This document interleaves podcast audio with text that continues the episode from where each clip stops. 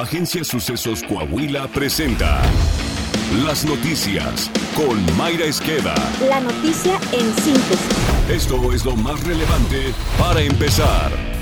Mexicanos contra la Corrupción y la Impunidad reveló que además de una docena de amigos, los hijos del presidente López Obrador tienen en la nómina federal a cuatro primos en altos cargos y con sueldos superiores a los 110 mil pesos mensuales. El pasado primero de marzo, un primo hermano del nombre Rodrigo Beltrán Campero Calderón fue ascendido a director de área en la Unidad de Administración y Finanzas de la Secretaría de Educación Pública, en donde su principal función es la revisión y análisis de anexos técnicos para licitaciones. Su hermano Fernando Beltrán Campero Calderón también trabaja en el gobierno federal Ingresó a la delegación del IMSS en Veracruz el 16 de diciembre de 2020, con el cargo de auxiliar de soporte técnico en informática. Ambos son hijos de Fernando Beltrán Medina, hermano de Rocío Beltrán Medina, la primera esposa de López Obrador.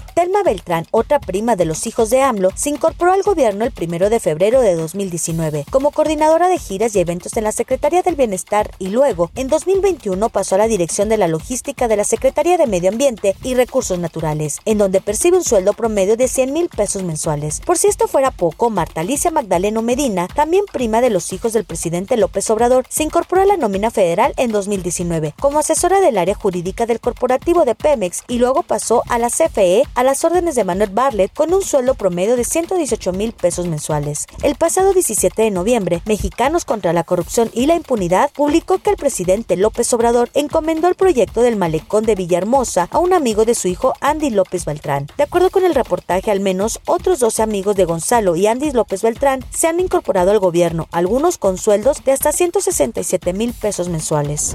El bloque de Morena en la Cámara de Diputados aprobó en comisiones el dictamen de la reforma electoral propuesta por el presidente López Obrador, que plantea, entre otras cosas, desaparecer al INE, aunque se espera que este martes sea desechada en el Pleno por el bloque opositor. La cita para los diputados está pactada a las 11 horas en forma presencial para votar el dictamen. Morena y aliados no alcanzarán la mayoría calificada que se requiere para modificar la Constitución, pues suman 276 diputados y una reforma a la Constitución requiere al menos de 334 votos de los 500 legisladores. Como plan B, el coordinador de los diputados de Morena, Ignacio Mier, anunció que este mismo día se dará a conocer la iniciativa de reformas a leyes secundarias.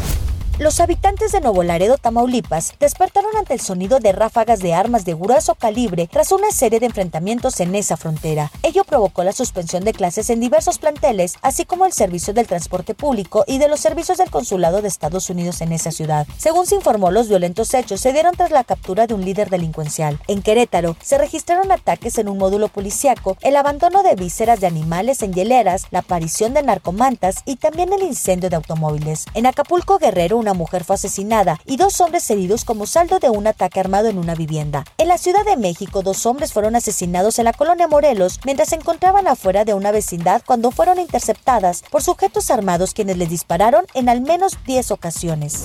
Proceso publicó un artículo en el que señala que el homicidio del coordinador estatal de la Guardia Nacional, general José Silvestre Ursúa Padilla, es una clara afrenta contra las autoridades federales que han sido incapaces de contener la olada de violencia que ha marcado Zacatecas. Se trata del mando de más alto rango asesinado por miembros de la delincuencia organizada desde que se fundó la Guardia Nacional el 26 de marzo de 2019. Con la muerte del general suman 50 agentes de las corporaciones de seguridad que han perdido la vida en este año en Zacatecas, que encabeza la lista de los estados con más policías asesinados, de acuerdo con los registros de la organización no gubernamental Causa en Común. Hipólito Mora, ex líder de autodefensas en el estado de Michoacán, aseveró que luchará por su vida y que no se va a dejar asesinar así nada más. En entrevista con el periodista Joaquín López Dóriga para Radio Fórmula, Mora Chávez dio detalles sobre el ataque armado que sufrió en su huerta el pasado sábado por la mañana, balacera que tuvo un saldo de dos personas muertas. ¿Por qué me quieren matar a mí? Porque no me callo, porque ustedes me dan la oportunidad de, de hablar, de decir lo que está pasando. Hoy fui a mi huerta y mucha gente me decía que no fuera, mucha gente me dice que me salga de aquí de Morelia, de México, de donde quiera, incluso hasta personal del mismo gobierno me dicen, Hipólito, salga, siempre aquí lo van a matar, pero no puedo dejar mi trabajo, de eso vivo yo, hay que defendernos.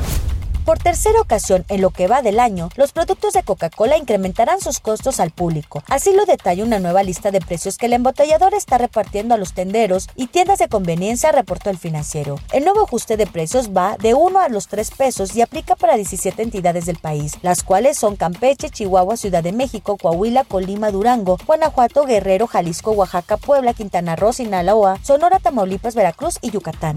Coahuila. En rueda de prensa encabezada por las dirigencias estatales de los partidos PAN, PRI y PRD de Coahuila, dieron a conocer que continúan trabajando en unidad para consolidar un gran proyecto ciudadano de coalición que mantenga el buen rumbo de Coahuila. Maritelma Guajardo, en representación de la dirigencia del PRD, Elisa Maldonado, presidenta del PAN, y Rodrigo Fuentes, presidente del PRI, coincidieron en que se encuentran trabajando en cada partido en mesas de análisis con la militancia para la selección del candidato que pudiera abanderar la alianza en el próximo proceso electoral del 2023. Informaron que se designará a miembros de cada organismo político y miembros de la sociedad civil para establecer las mesas de diálogo y negociación entre las tres fuerzas políticas que encabezarán la alianza. Tanto el PRD como el PAN como el PRI nos queda claro que juntos realmente somos un frente invencible. Juntos en estas sesiones internas pues también vamos a buscar el método para elegir al candidato que habla de encabezar o abanderar la alianza. Saltillo. El programa Saltillo Me Gusta, impulsado por el alcalde José María Frostosiller, avanza firme en la ciudad y actualmente las cuadrillas de trabajadores realizan acciones de embellecimiento sobre diferentes bulevares de manera simultánea. Actualmente se trabaja con labores de limpieza integral sobre el bulevar Venustiano Carranza, de Francisco Cos al distribuidor vial Venustiano Carranza y en los bulevares Pedro Figueroa y José Musa de León, donde se procederá a pintar de amarillo el cordón cuneta de los camellones. Sobre el bulevar Coloso se trabajó con la limpieza y pintura amarilla y se continúan las labores de amarilla en la calzada Madero. Se dio a conocer que además se trabaja con limpieza en el puente vehicular del periférico Luis Echeverría y Nazario Ortiz Garza. Alondra Pérez con los avances de deportes. Suscríbase al podcast de Sucesos Coahuila y en los deportes le hablaré de una liga que ya prohibió los cabezazos en entrenamientos de fútbol soccer para prevenir daños cerebrales. Además, le contaré del club europeo en el que renunciaron todos los miembros de su directiva y cuándo iniciará la venta de boletos para los Juegos Olímpicos de París 2024. Está usted bien informado. Sucesos Coahuila. Síguenos en Spotify, Amazon Music, Apple Podcast, Google Podcast, YouTube, Facebook, Twitter e Instagram.